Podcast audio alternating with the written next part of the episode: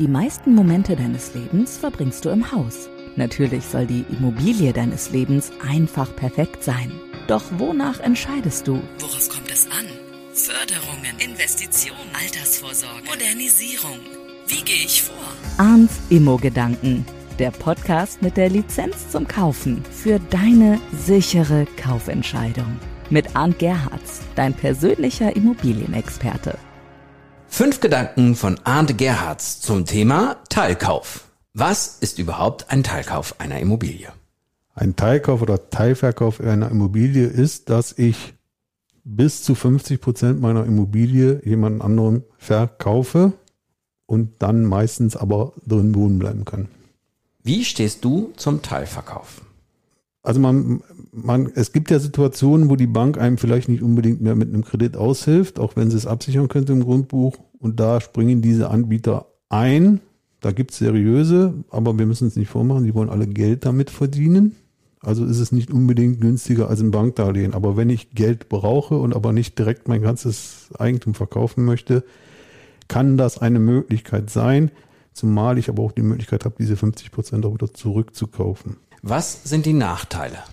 Nachteil ist, glaube ich, der entscheidende. Ich gesagt habe, man holt sich einen fremden Eigentümer mit ins Grundbuch. Ich muss entsprechend für die Hälfte des Hauses, die mir nicht mehr gehört, ein monatliches Nutzungsentgelt bezahlen, was im Prinzip Miete plus dem, was ich eigentlich als Darlehen kriege, denn das Abkaufen ist ja nichts anderes wie ein Darlehen. Äh, das heißt, ich habe eine monatliche Belastung, die ich vorher nicht hatte. Würdest du den Teilkauf als üblich bezeichnen? Nein, es ist sicherlich ein äh, Nischenprodukt. Ähm, wie gesagt, es hilft Leuten, die vielleicht aufgrund des Alters etc. nicht mehr bei der Bank Geld bekommen. Und da kann es eine Möglichkeit sein.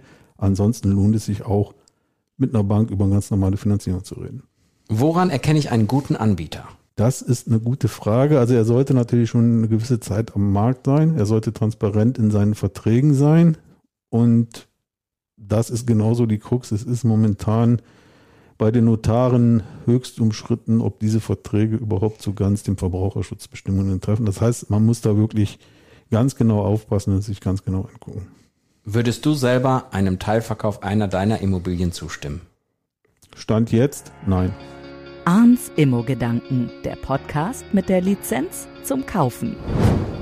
Fühle dich bereit für deinen Hauskauf mit dem Immo-Führerschein und sichere dir so die Investition deines Lebens ab, mit Wissen, das für immer auf dein Entscheidungskonto einzahlt. Mit einem Klick wirst du reich an Know-how über arndgerhards.com. Sicher ins eigene Haus.